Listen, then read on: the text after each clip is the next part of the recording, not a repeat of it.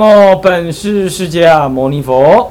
南无本师释迦牟尼佛。南无本师释迦牟尼佛。南无本师释迦牟尼佛。南无本师释迦牟尼佛。南无本师释迦牟尼佛。无上甚深微妙法。无上甚深微妙法。百千万劫难遭遇。百千万劫难遭遇。我今见闻得受持。我今见闻得受持。愿解如来真实义。愿解如来真实义。好，请放长。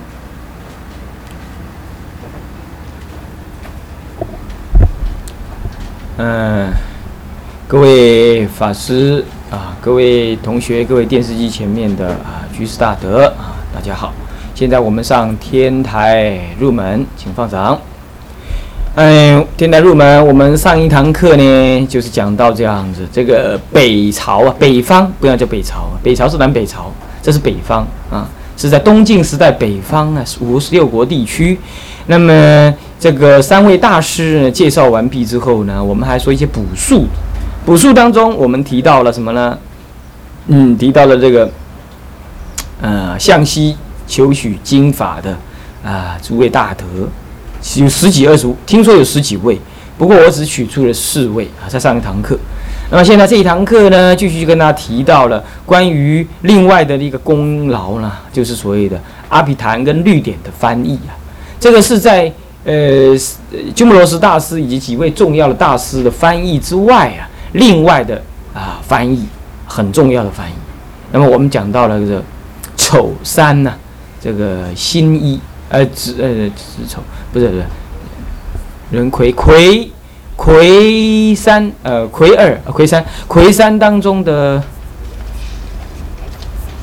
魁二魁一魁一当中的子三，那是竺竺佛念，竺佛念这个人呢，听这个名字你就大概知道啊，他也是一个西方的人，不过他不是外国人呢，他是凉州的人，竺佛念，他跟着师傅的姓的样子啊，姓竺，竺佛念。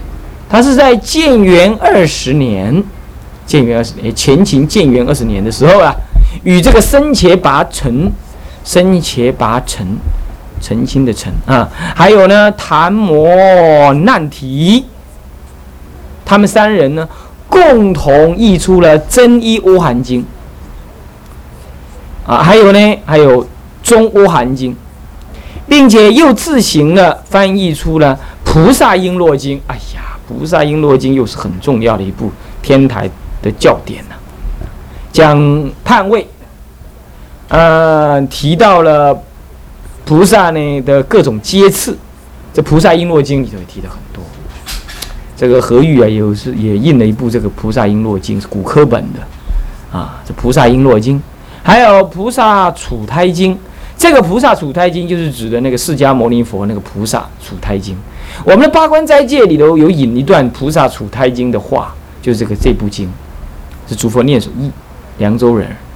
还有呢中阴经，这个中阴经我倒是没看过，其实我其他经我也没看过，不过这不太清楚这部中阴经到底讲什么，大概是指的什么呢？指那个中讲解有关中阴身的事情吧，我们可以查一查才了解哈。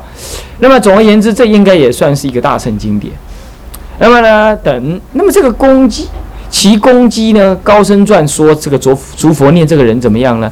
由安世高之迁以后呢，那个翻译的人呢，什么呢？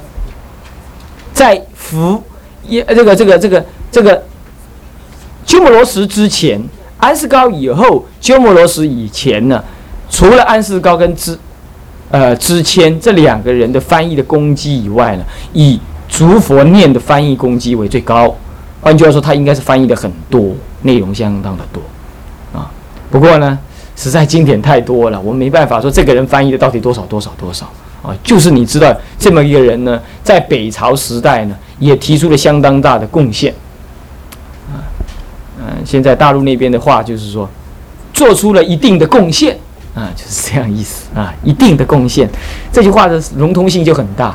我说你有贡献嘛？那我说你大还是小呢？看你跟我怎么样子嘛。我说我说你是一，你提你做出了一定的贡献，那这是一定到底定到哪里去呢？所以我怎么说？啊，是不是这样？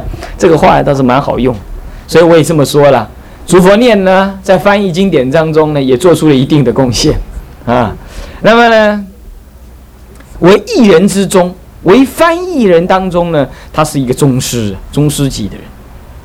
不过我倒是，我这里我我资料里头，我倒是没有注意到呢。这个《梁高僧传》哈，这个《梁高僧传》是申佑律师啊啊所作啊。啊，那么这个我倒是不知道他怎么评论这位鸠摩罗什大师。好像我印象中，好像他对鸠摩罗什是有一点点儿批评，几乎是这样子啊。那么不管了，就是这么回事儿啊。那不管怎么说，就是诸佛念这个人呢，值得我们注意的。他翻译的经典也值得我们去去去去去了解的。好，这是属于那个阿比昙跟经的翻译部分那么还有呢，在北朝呢也翻译的律典。呃，不过那个时候翻译的律典呢，都不是太大部，除了十颂律啊，是以大部律跟四分律是大部律以外啊，那么呢，其他他们都是借本啊借本这样的翻译，比如说十颂比丘借本的翻译，是在呢这个前秦苻坚呢建元七年，也就西元三百七十一年，这已经是北。这个是北方啊，十六国时代的前期，竺佛念与还是刚刚那个竺佛念哈，与昙摩难提呢共同在翻译的。你看，所以竺佛念还是翻译这个十颂律，还有呢比丘尼大戒，这个也是竺佛念与会长共同译的。所以诸佛念的都翻译的这个比丘尼大戒跟十诵比丘尼戒本，应该十诵尼比丘尼大戒就是指十十诵比丘尼的大戒的戒本啊，应该是这个。然后再来呢，就是十诵律，十诵律是瑶琴弘始六年，西元四百零四年呢，是由佛若多罗佛若多罗翻译成中国话叫功德花，以及鸠摩罗什大师啊，他共同翻译。总共翻译了好像是五十六卷的样子，那么翻译五十六卷，差不多是十诵律的三分之二，那么就怎么样呢？佛洛多罗就功德花呢往生了，往生呢就停了一阵子呢，最后由昙摩留之呢再把它怎么样？就叫法乐呢又把它翻译，那翻译了可是还没润色，这个昙摩支流不知道回去了还是怎么样，那又卡住了。后来呢？后来好像是觉贤大师又到南方来的时候呢，那慧远大师又请他再重新润色校定，他真正的才完成十诵律。十诵律一波三折。然而呢，这也是中国翻译进来的第一部广宋的律，懂意思吗？就是完整的律呢是这一部最早翻。换句话说，它也最早最早在中国流通。这件事情大家要知道哈，大家要知道，并不是四分律，并不是四分律。那么呢，在四分律翻译的时候，是在这个丑呃子呃呃你五几跟辛壬癸癸二的律典当中的这个丑事啊，是讲到四分律啊，讲一张四分律，这个。子嗣不是丑事，子嗣当中呢是四分律跟四分戒本的翻译，却是在晚了六年，也就是弘始十二年的西元一四一零年到西元的四一三年，也就是弘始十十五年当中，由佛陀耶舍叫做觉明，他是祭宾人，Kashmir 那里的人哈。那么呢，那么祭宾的人，那么呢与这又是诸佛念，哎呀，诸佛念又翻十诵律，又翻四分律，你看看，哎。那么呢，诸佛念呢，于长安的中心寺所翻译出来的。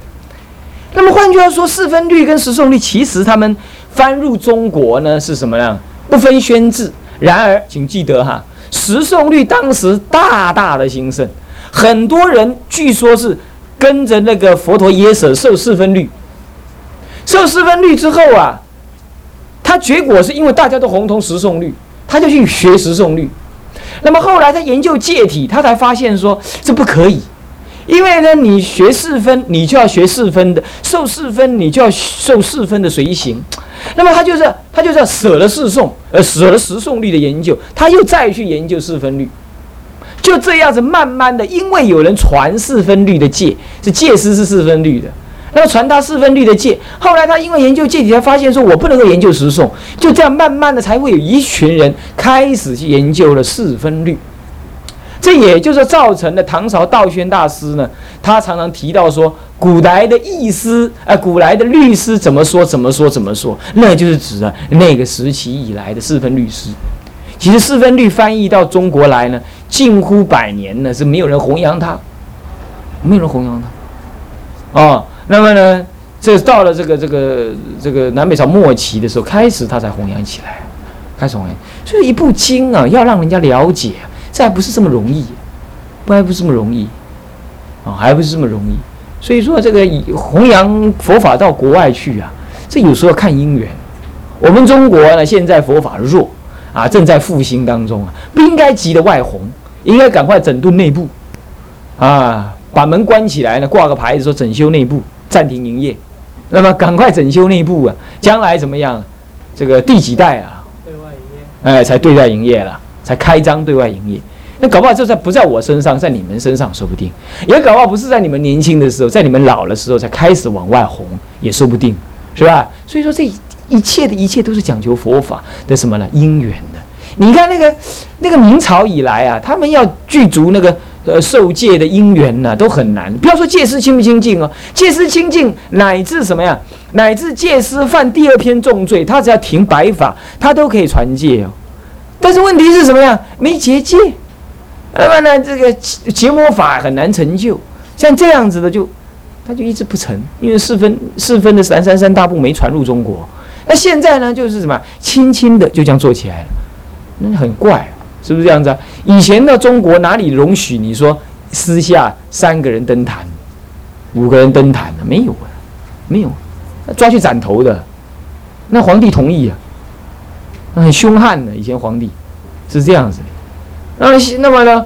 以前在写《生前杂志》的时候，我也是说，我说这传戒应该可以小量的、少额的、随机的传呢，不应该这么非得要搞得那么大。说是说，人家都骂我说神经病，你一向都这样了，你你又有特别意见。那我说好好好好，我不要讲，我不要讲，啊，不要讲。哎，可是不要讲，哎，就反而做了。所以事情啊，你时机哪搞，你主人都是安尼，还给的搏啊！你要压也压不住，他就会自然这样子，是吧？所以事情就是这么样。所以我们但求发心，那不急功近利。我发心了，我怎么这个世界怎么没有啊？这应该这样如法，这么这样不如法？这应该要这样制度，这应该这样制度，应该那样，应该改那样改那样。你可以说说没关系啊，你也在补一补耶，你怎样？他补一补耶，你不要紧。但是呢，你不要执着说一定要这样，干嘛？你说是你的本分，可是人家不这么干也是他的本分，你懂吗？他的无名本分嘛，他就不要。大丈夫说不干就不干，你要怎么样嘛？那你也没办法，是不是这样子？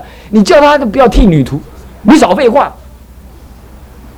人家都替，你就跟人家不一样，你算老几啊？对不起，对不起，对不起，那你就闪一边去好了。对不对？可是呢，这话总是会留在法界当中的，最后最后就会被人听到，就这意思。所以说啊，该说的你还是说，可是你要温厚的说，你不要恰给给啊，说的让人家没有下台余地，那死人。那家伙人你不给人家下台，人家无名也不给你下台，你懂不懂？无名嘛，无你落台啊。我我我上几堂课有说过，你不要说你很会修，你很会修。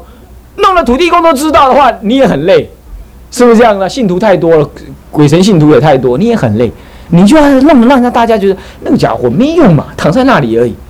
哎，那你偷偷修，没人知道。那这样的话，你一路涅盘门，没人惹你，意思一样。弘扬佛法也是这样，你就是用心，你就是发心，可是不着痕迹啊，就这么做做做，做完了，做完就忘了，也不歌功颂德啊，也不觉得他很好，反正该做就做。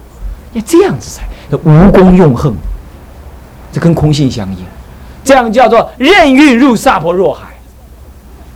那你要沾沾自喜啊！我要做那个，我做那个，哈，那你就什么了？隔爱难行。就算让你有少分功德啊，很快的那些什么阎罗王啦、天魔啦，就派使臣来找你麻烦啦。可能是你五百世的太太啊，啊，是不是啊？在你的庙面前呢，哭哭啼啼求你出家呀？那你呢？一念无名，啊，是是这样，一世英名毁一旦。那为什么？呃，你你太强势嘛。所以说啊，中国人有这个哲学，他说，他说那个刀是刚润的话呢，容易折；那草是软绵绵的，什么大台风吹不断它。哎，怪了，这个好像放出四海而皆准，是不是这样子啊？修道亦复如是。我们本来就是很无名的人嘛，我们何必说我要喝淡如来呢？喝淡如来是我们本来该做的，可是不能够说，能做不能说。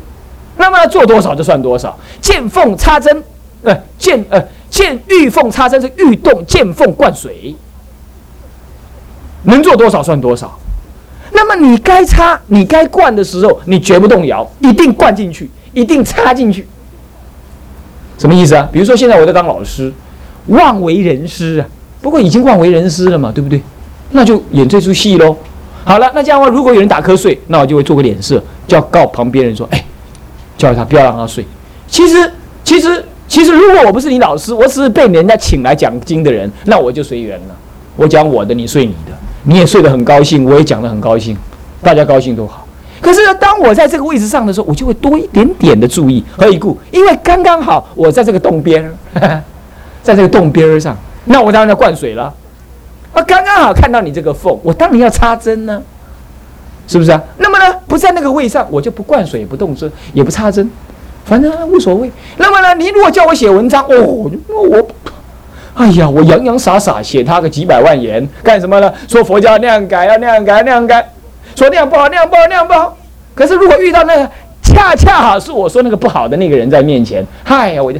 哎，你好啊，长老！哎，你你身体还好啊？最近剃度了几个啊？三十个，还好啊，很好。我也是会这样。你说，哎，这个人太假了，不是太假，他就这样嘛。法界就是这样，你能够怎么样？你会说，长老，你看看我写这个文章，你看一看，你看一看啊，你就知道你干的是什么事。你总不能这么讲话，是不是这样的？你总不能，是不是随缘？随缘。法，你该说你就说，人情上要敦厚，干嘛？人情人是无量无边劫以来的因缘跟不可思议的无名在推动的，那不是就凭一个理来说的，你懂意思吗？他是凭一个直觉在运作的，所以跟人不要用凭理的，要用道德感化，要用身心转化。你先转你自己，这个是这样做法。啊，那么呢，就是就是佛法就是这么样子，所以说红传佛法呀，这个是真的是有心不能止，那么呢，能够努力，可是不能够得得失心，这样子来什么？发菩提心。啊？我想我一再的提倡说，大乘是佛法的根本，是佛法的本源，发菩提心的重要。然而我同时也要告诉各位，菩提心在发的同时要注意这件事情，不然你会这样子，你为什么不让我度？你为什么不让我度嘛？佛法这么好，你为什么不照做嘛？那这样的话，弘扬佛法是带着刀在弘扬佛法的，会让人很恐惧、很害怕。众生事实上是趋吉避凶的，他的无名现前的时候，你硬要斩他，硬要惹他，他是受不了的。你要问说主人为什么知道？因为我看着我自己也是这样啊，是不是？我们自己不是也这样吗？行不行那样？行不行那样？你啊，哎啊，没时阵，把刀摇到你海。噔噔噔噔噔，看看左右无人，闪进什么？飞石枪士里头去，冰箱一打开，叮叮，然后呢，一个电一个大电灯泡照过来。知跳你在干嘛？哎，一个月饼他去不来，没有，我在试月饼有没有坏掉，又放回去了。那那他一定什么呀？他一定很惨嘛？是不是这样子啊？我不容许他的无名转动。是不是这样？他已经很火，他那个自尊心已经受到很大的伤害，是不是这样的？对不对？那怎么办呢？你下次再跟他讲，哦，是这样不好啊，或者是暗示他，就比如这种意思，这样懂意思吗？所以说呢，同学之间相处呢，基本上不错。那么呢，我再进一步的告诉大家呢，这种原则啊，这种原则。总而言之，菩萨跟人家一起相处，他让人感觉是一阵春风，他的这种春风有香味。让人自然的贴近，可是呢不会熬热。那么如果人家不想吹风了，他窗户关起来，春风不会钻缝跑进去。它不是台风，台风不同，台风会怎么样？会怎么样？啊，风啊，吹着好难受，对不对？吹他一下子，哦，赶快把门关起来，关起来他会钻进来，是不是这样子？春风不一样，春风徐徐而来，那么呢，人家不要，他就就被挡住，他就不会硬跑进去。然后它带有那个香气，暖暖的，它具有活力。一个菩萨的行者跟人家相处，要给人这种感觉，这样了解意思吗？哦，那么呢，多说无益，就是什么？多诵经，多拜佛，那么多求忏悔，多随缘观察自己，多关心观察自己的心。凡事从自己做起啊，己所不欲，勿施于人。这样做了，春风慢慢就会起了，懂意思吧？各位同学，要了解吗？啊，了解吗？哦，好，那么这样了解了之后，我们呢就看结束了。很幸运的，我们总算把北方的佛教呢交代完毕了，丢到一边去了。现在我们进行了甲乙丙丁戊己庚更新的更更二更二更二更二南方东晋王朝，噔噔噔噔噔，它正式登场。哼，那么东晋王朝呢，我们要讲些什么东西呢？东晋的王朝基本上是一个偏安的王朝。有点像现在的台湾。那么呢，东晋呢，在早先呢，也以那个什么，也以那个汉贼不两立。那么呢，我们的偏安南方，北方的胡人糟蹋了我们的祖国的故乡，我们一定要反攻。这种想法。那么，所以我们来理解东晋王朝呢，用台湾的立场来理解了，有一点点相似。什么相似呢？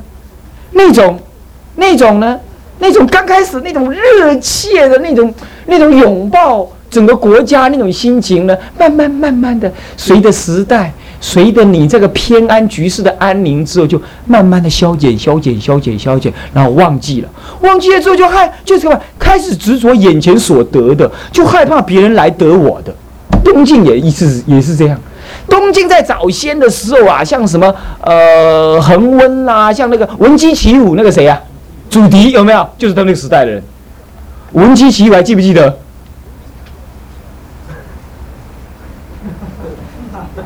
我用台卡加片语，红星大概是忘光光了。也用台卡加片，不好啊。就是说听到鸡叫的时候，他就起来什么？什么舞剑？不是跳舞。不是，我 不是听到鸡叫声音就开录音机起来跳土风舞，你不要弄错，是起来练舞舞剑的意思。那么他舞一舞就为了要什么？收入北方山河。后来他真的打到什么？打到北方去了。你知道最担心的是谁？你知道吗？皇帝。哎，还不是皇帝，是东晋里头那些当官的人。人照理说担应该担心的是北方的王朝，对不对哈？但不是，你知道吗？最担心的竟然是南方的，他们自己国家里头的那些那些什么大官人。